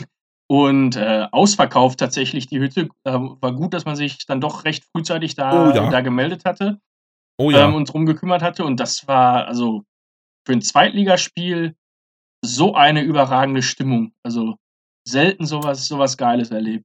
Ich meine, es kann in Bochum mal doch richtig scheiße laufen und du hast ein richtiges Drecksspiel, das äh, soll auch vorkommen. Aber in der Regel hast du da halt, äh, hast du eigentlich immer Spaß. Also, und Bochum ist immer dafür eine Reise gut. Ich muss gestehen, ich brauche nach Bochum zum Stadion fast genauso lange wie hier zum Westfalenstadion. Nur, dass du in Bochum wenigstens ein Ticket kriegst. In Bochum kriegst du ein Ticket, allen voran kriegst du auch relativ unproblematisch noch ein Bier auf dem Weg zum Stadion. Ja, mehrere. Ähm, und ja, also gut, gut fußläufig erreichbar vom Hauptbahnhof. Also genau, generell sehr schön gelegen, direkt gegenüber vom Knast. Äh, dann hast du noch die Tanke direkt davor. Also ist, ist einfach, ist einfach, ist einfach nett. Und vielleicht was, was hier, ne, erzähl, was, hier, erzähl. was hier Bochum vom Stadion einfach so geil finde, du gehst da durch das Tor durch, gehst dann am Kiosk, der direkt ja da drei Meter weiter ist, nimmst dir ein Bier mit, gehst die Treppe hoch und bist im Block. Ja. Das ist halt, Bochum, finde ich, ist so der, der Inbegriff der kurzen Wege. Und es ist halt einfach, Definitiv. es ist einfach geil. Es ist einfach geil. Du hast vor allem, du läufst ja, wenn du da das Stadion läufst, ist ja die Straße da, die Kastropper Straße, ist ja für gewöhnlich komplett gesperrt. Dann läufst du schön vom, vom Hauptbahnhof halt da hoch, am Planetarium vorbei, ähm, kommst dann rechts und links an einem Kiosk vorbei. Das ist natürlich immer ein bisschen komisch. Die haben halt Glasverbot, dann kriegst du nur Dosenbier. Aber egal. Und schmeckt das ist halt auch. einfach so, schmeckt auch. Und das, das ist einfach so geil, dass du halt wirklich, du läufst quasi die Stra von der Straße direkt ins, ins Stadion rein. Und das, finde ich, hast du in Deutschland Nenn mir, nenn mir ein großes Stadion, wo das wirklich in Deutschland noch so ist. Also mir fällt auf Anhieb keins ein. Nö, also nicht direkt von der Hauptverkehrsstraße, wo du dann da direkt ins Stadion reinstolpern würdest. Also auch ja. wenn du mit der Bahn anreist und, und steigst direkt davor aus, bist du ja in zwölf Sekunden im Block. Ja, ja, klar. Also das mal an der Stelle vielleicht noch eine, eine, kleine Anekdote und dann würde ich sagen, machen wir das Kapitel Bochum erstmal zu, bevor wir uns nächste Saison intensiver damit beschäftigen. Ähm, und ja. zwar war ich mal bei einem Spiel da, ähm, dadurch, dass ich ja als, als Schiedsrichter auch immer eine Freikarte bekommen kann zu den Spielen, ähm, habe ich damals tatsächlich den, den Jugendförderer von dem heutigen Bundesliga-Schiedsrichter Harm Osmers kennengelernt und habe da mit ihm quasi 90 ja. Minuten lang aus Schiedsrichterperspektive das Ganze äh, philosophiert. Und okay. ähm, war auch einfach, einfach spannend, das mal, das mal so mitzubekommen und ähm, war mal eine ganz andere Sicht aufs Spiel, weil auch als Schiedsrichter gehe ich generell, glaube ich, ins Stadion als, als Konsument für das Produkt Fußball und nicht so dringend für, für die Schiedsrichter, weil ich meine, keiner zahlt für die halt Eintritt. Also das muss man ja auch Ja, ehrlicherweise so sagen. Genauso wie für mich keiner Eintritt bezahlt, wenn ich irgendwo in der Westfalenliga unterwegs bin, sondern die bezahlen Eintritt, weil sie halt bei sich vor der Tür ein Bier trinken wollen und in der Bundesliga, weil sie halt das Produkt äh, Fußball-Bundesliga ein geiles Spiel kaufen wollen. Ja, Ja. also und ähm, ich sag mal, beim, beim äh, Konzert kommt ja auch keiner für, für den Soundcheck Nein. zum, zum, warum äh, auch? zum Standort. ne? Also von daher, ähm, das mal so vielleicht als, als kleinen Vergleich. Und ähm, das war aber dann für mich wieder ähm, aus der Perspektive ein sehr, sehr interessantes Zusammentreffen mit dem Herrn aus, aus Niedersachsen. Kann ich vollkommen nachvollziehen. Und ich glaube, damit haben wir, nachdem wir vom, vom, vom Derby abgeschweift sind, so komplett Richtung, äh, Richtung Kastropper Straße, haben wir, glaube ich, den Samstag schon abgearbeitet. So ist es. Nachdem wir dachten, dass das Ganze kurz wird und schon wieder knapp 50 Minuten unterwegs sind. Ja, wir können uns ja jetzt noch ein bisschen beeilen. Ah, Ach so, was ich, was wir eigentlich, was ich ja eigentlich noch sagen wollte, äh, der Derby, das habe ich ganz vergessen. Äh, Nachspiel vom Derby, ähm, was du ja vorhin schon angesprochen hast, was sowohl vor dem als auch scheinbar dann nach dem Spiel passiert ist, mit, äh, mit den Fans des FC Schalke. Also die Ultras haben ja versucht, das Stadion zu stürmen nach dem, äh, nach dem Spiel. Ähm, man hat letztendlich die Mannschaft noch länger im, im Stadion belassen. Die Reporter hat man durch irgendeinen Nebenausgang oder Nebeneingang am Schluss rausgelassen. Und letztendlich haben dann die Fans noch am Stadion, ach, am Mannschaftshotel gewartet, auf dem Parkplatz. Da ist es dann auch nochmal zu so, Ja. naja, nicht wirklich unschönen Szenen gekommen. Im Gegenzug dazu hast du in Dortmund einen Empfang gehabt mit, frag mich nicht, wie viel Hunderten oder sogar Tausenden. gab es wohl äh, die offizielle Äh, Aussage. mit- Wie viel es wirklich waren, weiß keiner. Weiß keiner. Aber halt, äh, Dortmund ist ja letztendlich dafür jetzt sogar noch bestraft worden von der DFL. Mit 75.000 Euro wurden sie belegt als Strafe, weil die Fan, äh, weil die Spieler wohl irgendwie mitgefeiert haben äh, und gegen das Corona-Hygienekonzept verstoßen haben.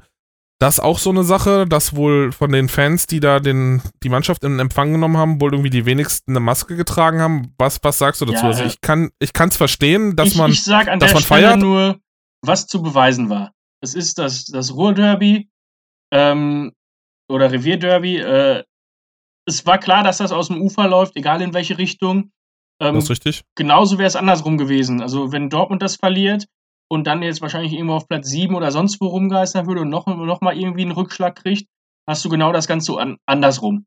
Dann wird auf Schalke gefeiert, die Wiederauferstehung und wir schaffen das noch mit 500 Leuten und Pyrotechnik. Und in Dortmund stehen 200 Bekloppte, die alle beleidigen. Und jetzt ist es halt andersrum, egal wie das Spiel ausgegangen wäre, äh, selbst beim Unentschieden wäre genau das Gleiche passiert, egal auf welcher Seite. Und ähm, ja, in der aktuellen Situation absolut ungünstig, bin ich auch absolut kein Fan von, dass, dass man das äh, eben so auslebt. Ähm, ich habe auch zu Hause mir einen getrunken, ja, das mal einfach äh, an der Stelle, das hat auch super funktioniert, ohne dass ich mich da mit Kann ich mir 500 Leuten- vorstellen. ohne dass ich mich mit 500 Leuten treffen musste. Ähm, aber im Endeffekt, ja, es war genau das, was man vorher erwarten konnte. Ja, es gibt bei, auf beiden Seiten gibt es genügend Fans, die äh, nicht, also die denken höchstens von der Wand bis zur Tapete. Ja, das ist halt immer leider das Problem. Die sind halt emotionsgesteuert. Ähm, das macht aber auch beide Vereine aus. Das muss man auch dazu sagen. Ja. Ja. Aber es ist halt jetzt gerade in der pandemischen Situation vielleicht nicht die günstigste Lösung gewesen. Wird es genauso gut zeigen können, hey, wir legen hier Pyros hin und keine Ahnung was und brennen die ab am Straßenrand und stehen alle ein bisschen weiter auseinander dahinter. Hättest du- So wie in wär Dresden zum Beispiel. Zeichen gewesen. Ja, und dann hast du Dresden. aber, ne, also jetzt nächstes Beispiel, ähm, Rot-Weiß Essen kommt im Pokal weiter, die waren sogar so clever haben Pyros auf der Tankstelle abgebrannt. Das ist halt Ruhrgebiet. Ja, ja. Ja, da, da laufen nicht nur die hellsten Kerzen rum. Auch wenn, wenn wir ein Studienstandort sind, für mich, damit ist das, ist, glaube ich, das Thema aus, aus meiner Sicht abgearbeitet. Ähm, Ja, hast vollkommen recht. Ich habe mir auch richtig schön einen reingelötet. Ich habe mich handwerklich da betätigt ja, und äh, den Lötkolben ordentlich geschwungen. Aber das reicht dann auch. Und, ja, Apropos Lötkolben, ich habe gerade mal nachgeschaut, wann Was hast Das du gesehen, dass, Derby- dass mein Bier leer ist? das auch. äh, nein, aber ich habe mal nachgeschaut, wann, wann das Derby Union gegen Hertha ist. Das ist am 4.4., das ist Ostersonntag. da darfst du wieder, oder? Da darf ich wieder Alkohol trinken. Also bei mir Ja. ist ja, äh, normalerweise ist bei mir immer am Gründonnerstag äh, Schluss, weil der Vorteil ist, in Berlin gibt es ja in dem Sinne kein klassisches Tanzverbot, wie es in, in vielen anderen Bundesländern der Fall ist. Und ich bin ja in der Regel über Ostern immer in meiner, Heimat bei meinen Eltern gewesen. Und ich bin mit meinen ganzen Freunden aus dem Kindergarten meistens am Gründonnerstag feiern gegangen, weil da gibt es so eine lustige Party. der Da Stelle, kann ich immer saufen. muss ich an der Stelle leider äh, enttäuschen. Weil Ostersonntag, da ist Jesus noch nicht auferstanden. Wird mit der Hertha da auch noch nicht passieren. Gegen Union. Sondern Nee, auch da wird. Fasten, Fastenzeit geht normalerweise auch bis Karfreitag, also bis er tot ja, ist. ja, da ist er tot. Aber auf, die Hertha müsste ja auch mal auferstehen im Aufstiegskampf. Das wird aber da Ja, noch das- nicht das passieren. wird- Das, das- passiert erst das die Woche danach. Richtig, das wird genau. also eher nochmal ein Frust trinken für dich. ja, aber das ist ja egal. Die Leber braucht ja nur einen Grund. Ja, Hauptsache der Hahn läuft. Okay, sind Genau. wir uns da schon mal einig. Ähm, wollen wir, bevor wir dann das Thema Hertha aufgreifen, nochmal kurz äh, auf das Sonntag 13.30 Uhr Spiel eingehen. Das äh, Top-Spiel auf The Zone äh, Augsburg gegen Leverkusen. Augsburg gegen Leverkusen, ja, super Spiel. Ähm, Ich war zum Zeitpunkt äh, in der Heimat spazieren mit meinen Eltern. So spannend fand ich die Begegnung und habe dann mit Entsetzen festgestellt, vielleicht mal ganz kurz, dass Tabsoba in der 94., 95. irgendwie sowas doch nochmal den Ausgleich gemacht hat. Das ist Ja. äh, eigentlich schon alles, was ich dazu sagen will. nachdem Leverkusen das 1-0 ja nun mehr als großzuzügig Ah, hingeschenkt hat. Also, jo, stimmt. das war dies, Lomp macht den Radetzky. Das war noch. aber, aber richtig. Also äh, mit dem Standbein haben sie haben haben die Torhüter nicht so in Leverkusen. Nachdem Radetzky ja irgendwie schon nicht. das, das Kacktor des Monats, glaube ich, hat er erst gewonnen oder wurde er Zweiter, irgendwie sowas. Auf jeden Fall hat er da, Ja, irgendwie sowas. wurde er nochmal zusätzlich aus, äh, zusätzlich preisgekrönt von, von Arndt Zeigler. Und äh, ja, jetzt ist er verletzt, kommt ein neuer rein und der äh, ist genauso gut fußballerisch. Der ist super. Also, der ersetzt ihn, wo er nur kann. Ja, Das- groß, großartiges Ding. Also Auf jeden Fall. Also, und Niederlechner macht halt das, was er dann kann. Es äh, läuft an ihm vorbei und äh, schiebt das Ding ein. Was soll er auch anderes machen? Dafür wird er bezahlt. ja, also also, ich sag mal, den hätte ich auch gemacht. ja. Es ist halt, äh, ja. Dann haben wir auch da wieder einen Elfmeter aberkannt gehabt äh, durch den Video-Assistant, war aber relativ eindeutig durch Abseits von Ja. Vargas. Ganz klar. Also Auch, auch relativ, also eigentlich total unstrittig. Ähnlich unstrittig aus meiner Sicht wie, wie die, wie die Gladbach-Szene. Ja. Ähm, haben wir abgearbeitet. Denke ich, brauchen wir nicht Aber grundsätzlich-. Leverkusen lässt auch wieder Punkte liegen. Also die hätten auch gegen Augsburg gewinnen können. Na, Augsburg hätte auch ruhig noch, noch ein zweites Tor, glaube ich, machen können oder also vielleicht auch noch ein drittes. Ich glaube, dann wäre Dortmund Ja. endlich vorbei gewesen aufgrund des Torverhältnisses. Das Irgendwie- vielleicht schon, aber, aber also Ja, eigentlich erwartet man von Leverkusen mehr. Ja. Und ich streiche jetzt mal bewusst das eigentlich, weil ich weiß, dass ich dieses Wort sehr oft benutze. Und eigentlich ist er bekanntermaßen kein Hauptwort. Äh, Ich habe schon drauf gewartet. Das wäre sonst immer deine Floskel. Ich wollte sie dir jetzt nicht wegnehmen. Ähm, Ja, danke. Ja. Äh, aber reicht ja auch. Ja? Also wir haben ja schon äh, vorne Leipzig als, als äh, Getränkehersteller. Dann haben wir Wolfsburg als äh, Automobilhersteller. Wir brauchen auch nicht, wir brauchen nicht noch den Pillenproduzenten dazu mit, mit Leverkusen. Die können wir ruhig ein paar Punkte lassen. ja. Dann lass uns doch zu meinem Hassobjekt des Wochenendes gehen. Hertha empfängt den Dosenclub aus Leipzig. Was ein Knaller zum 1-0. War das das 1-0 von Sabitzer? Ja, es war, es war ein wunderschönes Tor. Den hätte selbst der Lomb von Leverkusen nicht gehalten. Nein, den hätte keiner Nicht gehalten. nicht mal mit dem Standbein. Hertha mit einem Startelfdebüt von Sami Khedira Der es aus Äh, meiner Sicht auch gut gemacht ist hat. halt. Ja, definitiv. Also der hat Aber- Übersicht aber reingebracht. Einer bringt halt Ich- nichts bei, wenn- bei einer Mannschaftssportart. Ne? Da hätte er Tennis spielen sollen. Ich, ich Vielleicht muss ja Australian gestehen, Open gewonnen. wer, wer mir bei Hertha sehr gut gefallen hat, wo ich echt nicht mit gerechnet habe, war Martin Dardai, der Sohn von Paul Dardai, dem Trainer. Der Mhm. Jüngere, nachdem der äh, mittlere Sohn ja Hertha verlassen hat jetzt, oder der, der älteste Sohn hat ja, der, also Paul Junior hat ja, Palko, hat ja Hertha im Sommer verlassen. Und Hertha spielt, naja, es war so eine, so eine halbe Dreierkette, beziehungsweise eigentlich hast du Also Mittelstädt eine noch auf, Anderthalberkette. na, nee, du hattest eigentlich, hattest du, grundsätzlich hast du zwei rechts gehabt. Also du hattest mit Stark und Martin Dardai grundsätzlich eigentlich zwei Innenverteidiger äh, und hast zwei Außen gehabt, die natürlich wie bei einer klassischen Dreierkette immer wieder zurückgefallen sind. Wobei Lecky, finde ich, nun nicht unbedingt die Abwehrspielerqualitäten hat, wie sie Mittelstädt doch eher hat. Äh, Ja, vor Aber so allem, vom- vor allem Gretchen im 16er. ja. und, und so von der Grundausrichtung hat es mir aber wirklich gut gefallen, was sie bei Hertha da gemacht haben. Also es, äh, die haben ja auch die erste Hälfte echt stabil gespielt. Also war ja nur nicht so, dass das Spiel total scheiße Da, war. da war ich und- tatsächlich auch positiv überrascht, muss man sagen. Und dann Ich hast auch. du halt diesen, diesen Sonntagsschuss, ja, passenderweise am Sonntag äh, von Sabitzer. Und das ist halt irgendwo der Dosenöffner. Genau, du, du nimmst Ja. dir halt irgendwie und kriegst halt da irgendwie eins drauf und deine Moral, die du dir vorher irgendwie die, die paar Minuten davor erspielt hast, also die war ja nach 28 Minuten der Treffer oder 28. Minute der Treffer, also du hast eine knappe halbe Stunde durchgehalten und dann denkst du so, ja, ja, doch, wir halten hier eigentlich ganz gut mit, so scheiße sieht es gar nicht aus. Ja, und dann macht's bumm. War jetzt noch nicht so der Mega-Knick, aber da war auf jeden Fall noch Optimierungsbedarf. Für mich Spieler, den du eigentlich hättest schon viel früher vom Platz nehmen müssen, Luke Bacchio. Ja. Also überhaupt nicht im Spiel. Also ich fand auch, ähm, weiß ich nicht, vielleicht nicht die, das richtige Zeichen, mit dem dann noch Späßchen zu machen als Trainer.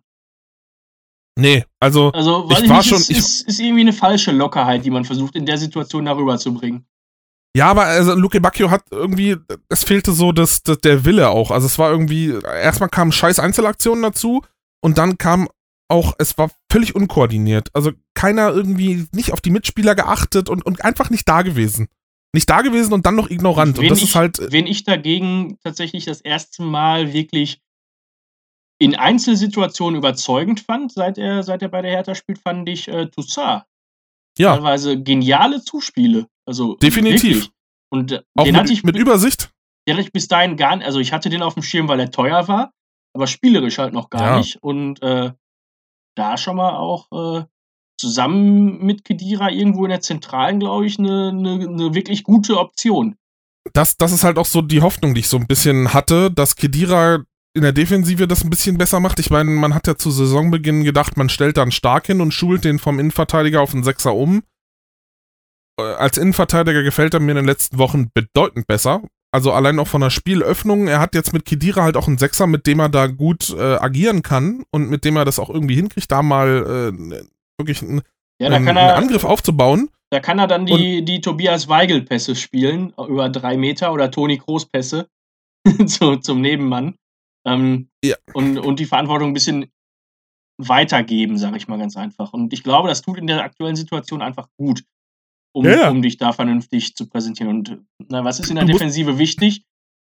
Äh, Sicherheit. To Tore verhindern, Sicherheit ausstrahlen und, und dann eben die Offensive dadurch einzuleiten. Genau. Und ähm, Hertha braucht momentan keine, keine schönen Tore oder das muss nicht fancy sein und irgendwie Tor des Monats werden. Das muss halt irgendwie funktionieren. Die Tore müssen halt her und die Punkte müssen her. Und da sehe ich zumindest langsam einen Fortschritt. Ich glaube zwar immer noch, dass da viel Optimierungsbedarf ist und in der Offensive immer noch nicht alles so zusammenläuft, wie es sein sollte. Aber das, was zumindest die letzten Jahre bei Hertha eigentlich immer so ein Zugpferd war, dass die Defensive hält und dass du gute Innenverteidiger hast, das fehlte mir halt in dieser Saison sehr, sehr stark. Ich meine, klar, nun hast du natürlich auch äh, viel Verletzungspech gehabt. Es ist halt, dass ein, äh, ein Torunariga momentan auch überhaupt nicht, nicht rankommt und mit Alderete hast du das Gefühl gehabt, auch irgendwie ein Verteidiger, der einfach noch nicht da ist. Und dann Äh, hast du nicht noch, ins Spiel. äh, wie hieß der, Girassi oder so? Wie heißt der da? Der Lockenkopf, Nee, der aussieht ähm, wie, wie, ein Pujol für Arme und, oder ein Pudel. Gwendo Sie meinst du? Wenn, ja, den meine ich. Der war ja auch jetzt äh, mehr als unglücklich in dem Spiel. Fand ich Ja, in, in mehreren ist halt- also, Situationen. ja, vor allem hat er irgendwie, hast du manchmal so das Gefühl, er legt so ein bisschen der kam, der kam glaube ich, für Kedira, ne? Wenn ich's, wenn ich's, äh, Ja, müsste. und ich ja, meine, genau. genau. damit kam dann nochmal so ein, so ein richtiger Abschwung, fand ich, ins Spiel. Ich meine, wie gesagt, du merkst halt, dass der Abwehrchef Dedrick Boyata fehlt. Der finde ich ein super Transfer von Hertha war. Also da, den hat ja vorher keiner auf dem Zettel gehabt. Der kam da aus, aus Glasgow, ablösefrei und denkst du so, ja, mal gucken, was da kommt. Und auf einmal hast du da den stehen und denkst du so, boah. Apropos Glasgow, äh, die Rangers stehen kurz vor der ersten Meisterschaft seit 10, 15 Jahren mit Gerard, glaube ich, als Trainer. Ähm, ja. 15 Punkte Vorsprung bei noch neun Spielen vor Celtic. Ähm, das sollte man eigentlich schaffen. Vielleicht mal kurz eingeschoben, wenn man schon so weit vorne ist, äh, sollte man nicht noch zwölf Punkte liegen lassen. Äh, sollte man nicht, 12, nee. ne, also nicht nur, sollte man mehr als zwölf Punkte holen, das meinte ich. Äh, aus, du, aus vielleicht den letzten ja neun Spielen. Und fände ich, total, fänd ich total geil. Äh, total sympathisch. Sorry, das ist mir gerade nur zufällig spontan eingefallen, als du Glasgow erwähnt hast. Du, alles äh, klar. Gerne, gerne kein, zurück zur Hertha. überhaupt kein Problem.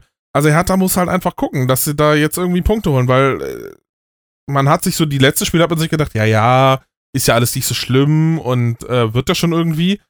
Aber jetzt wird's brenzlig. Also jetzt wird's langsam, oder was heißt wird? Du stehst, die, du bist punktgleich mit dem Relegationsplatz, hast nur ein besseres Torverhältnis. Ja, und, und das ist ja schon du darfst nicht vergessen, und Bielefeld hatten noch ein Spiel weniger gegen Bremen. Das ist da kommen wir auf die, auf, auf die kommen wir ja gleich noch. Das ist ja das einzige Spiel, was wir dann noch offen haben. Genau, also da, da, da ist durchaus noch Potenzial da. Und ähm, wenn du dir jetzt überlegst, Hertha hat in diesem Jahr einmal gewonnen. Und zwar am 2.1.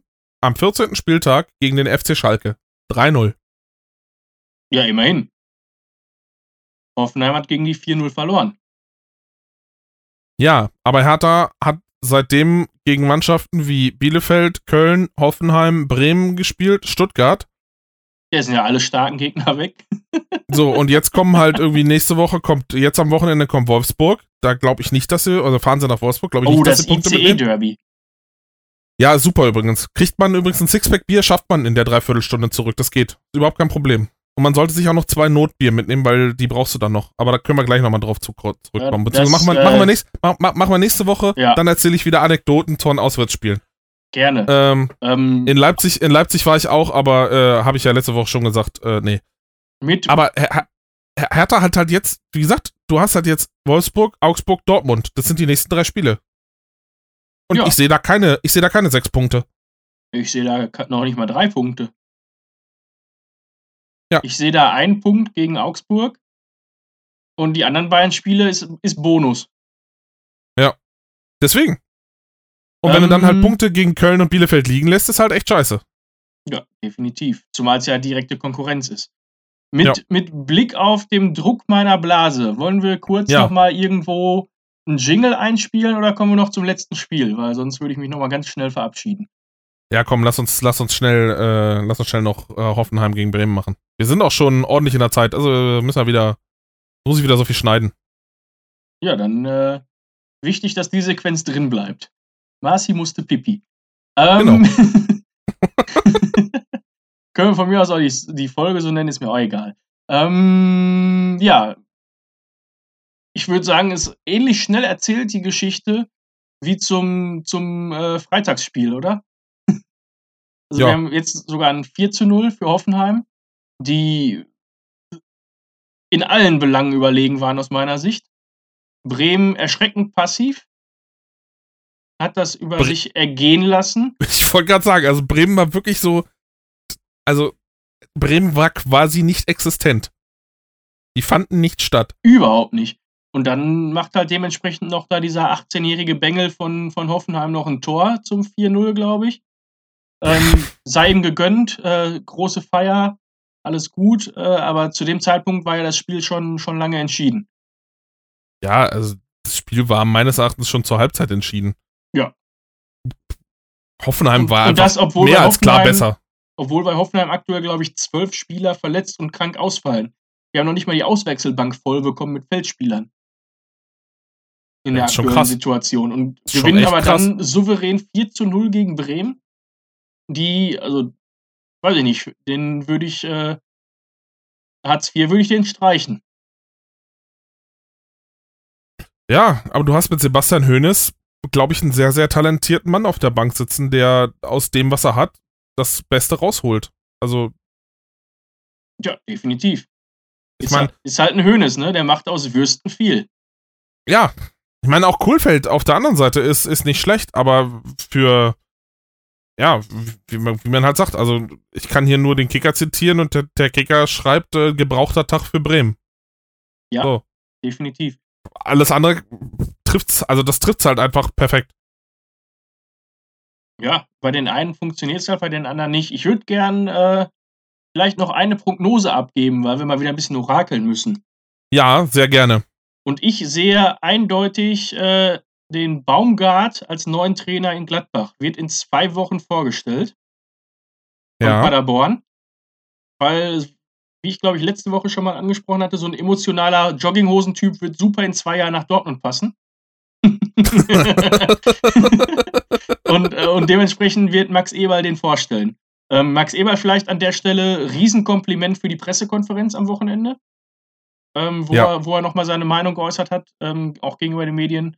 Absolut seiner Meinung. Ähm, richtig stark, auch da ehrliche Worte zu finden und das Ganze vernünftig aufzugreifen. Ich glaube, das Wort. Lüge ist während der Pressekonferenz sechsmal gegenüber den Medien gefallen. Ähm, von daher ähm, einfach Er ist halt, also- ein ehrlicher Typ, gerade raus Genau. und dementsprechend auch ein absoluter Sympath.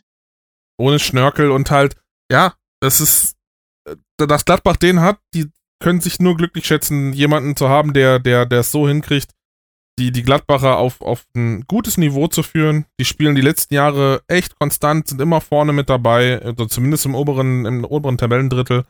Ähm, und die sind sympathisch. Und, und der, der Eberl ist sympathisch. Der, ich meine, klar, dass er die rote Karte da als, glaube ich, der erste Funktionär, der, der vom Platz geflogen ist, als es die roten Karten für die, für die Bank dann in dem Sinne gab.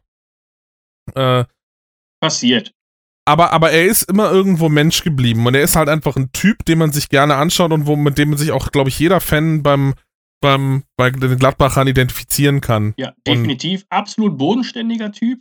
Ja. Ähm, ich würde sagen, Und, und darfst nicht vergessen, er hat immer ein Kissen auf dem Kopf, wenn er nachdenken muss. Wer nicht weiß, wo das herkommt, der kann mal schnell bei YouTube oder bei Google Ringelstädter und äh, Eberl eingeben, dann wird er das finden. Äh, bayerische Talkshow, wo er zu Gast war und äh, erzählt, warum Max Eberl, wenn er denken muss und sich konzentrieren muss, immer ein Kissen auf dem Kopf hat. ja, wenige Typen, wie, wie er einer ist, so bodenständig, äh, so gerade raus. Wenn ich jetzt gerade überlege, dass du halt auf der Position, wo er sich gerade befindet, eventuell noch ein Oliver Runert von, von Union Berlin, Ja. ähm, der Und man muss Eberl noch eins zugute halten, er ist ein Bayer, der perfekt Hochdeutsch spricht. auch das. Ja, und wenn wir, wenn wir gerade vom Hochdeutschen abschweifen wollen, hätten wir, hätte ich noch einen auf der Trainerposition, der, der ähnlich bodenständig ist, und dann haben wir wieder den, den äh, Christian Streich. Und Das sonst fallen, fehlen mir solche Typen komplett in, in, in dem Geschäft. Ja. Also den sehe ich noch nicht mal bei uns mit den, mit den Dauerpessimisten Watzke oder sonst irgendwem. Äh, die gehen mir da eher auf den Sack als diese Leute. Ja, ich muss gestehen, wen man noch so ein bisschen, finde ich, dazuzählen könnte, ist ein Paul Dardai. Der, der labert auch nicht so viel Scheiße und, und lässt sich da auch nicht in der Regel irgendwie von, von irgendwelchen Medienleuten bequatschen. Da ist er auch im, in der Regel sehr ehrlich. Aber äh, in, die, in die Riege von, von Streich und Eberl reicht's nicht. Okay. Aber Äh, in willst, diesem willst du Sinne. auch noch was orakeln oder, oder traust du dich nicht? Ich habe den Ja, ist Baumgart ja- jetzt nach ist- Gladbach gelotst. Du hast den Na, Baumgart nachdem, jetzt nach nachdem, Gladbach gelotst. nachdem wir Rose schon nach Dortmund gelotst haben, bevor es alle anderen wussten, äh, habe ich jetzt den Baumgart nach Gladbach gelotst. Die Frage ist, wer wird's denn auf Schalke? Ja, da, Wen, orak wen, or- wen orakel ich denn nach Schalke? weiß ich nicht. Also ich hätte da eine klare Meinung, ähm, aber ich habe ja schon orakelt. Oh, das ist, äh, Und ich meine nicht Peter Neururer. Ich meine Nee, jemanden auf- aus Moskau. aus Moskau. Du meinst, Ja. die holen den Tedesco zurück? Ja. Definitiv. Kann durchaus passieren, Er, ja. hat jetzt, er hat jetzt noch Aber mal in anderen Ligen Erfahrung gesammelt, hat nochmal internationale Erfahrung gesammelt. Ähm, Ja. War auch immer ein klarer Typ mit einer klaren Idee. Und ich glaube, das ist einfach das Wichtige, dass da jetzt einfach mal wieder eine richtige Idee entsteht, fußballerisch bei Schalke. Und äh, dementsprechend für mich klarer Favorit auf den frei werdenden Posten. Ja, ich würde ein Stück weitergehen, weil ähm, ich bin eigentlich der Meinung, dass äh, du hast ja gerade angesprochen, dass das äh, Baumgart nach äh, nach, Dortmund, äh, nach Gladbach geht. Mhm. Ich glaube eher, dass Baumgart nach Schalke geht. Okay, dann haben wir doch mal eine, eine spannende Situation. Dann äh, um ein Sixer Bier. Hm? Machen wir. Ich hätte, ich hätte aber lieber Kronen als Brinkhoffs. Das ist okay. Also da äh, auf die Marke lasse ich mich jetzt nicht festnageln. Ich hätte am liebsten Corona. Auch das ist kein Problem. Das kriegst du ja momentan günstig, auch wenn es kein mexikanisches mehr ist, sondern in Belgien, glaube ich, gebraut. Aber ist auch egal. Ja, ich, ich nehme das. Chinesische. Aus dem Ja. Labor. Na dann, Massi, wir haben ja unseren Folgentitel schon, Massi muss Pipi. Dann äh, würde ich mal sagen, weil du jetzt aufs Klo musst, beenden wir unsere Folge, wünschen allen unseren Zuhörern und Zuhörerinnen und warum muss ich das jetzt Und gendern mit oder so? ZuhörerInnen. Okay, alles klar. Dann, äh, ich bin ja da immer so, so, so schlecht im Gendern. Das ist Ähm, richtig. Das liegt an, an deiner. Äh, ja, lassen wir das mit, dem, mit der Politik vielleicht mal raus. Klar, genau, lassen wir die Politik mal raus hier. Äh, ich wünsche euch noch einen schönen Tag, Abend, was auch immer. Und äh, wir hören uns nächste Woche wieder bei Fußball Hauptstadt meets Hauptstadt Fußball. Macht's gut. Bis dahin, Ball, Heil, Hurra.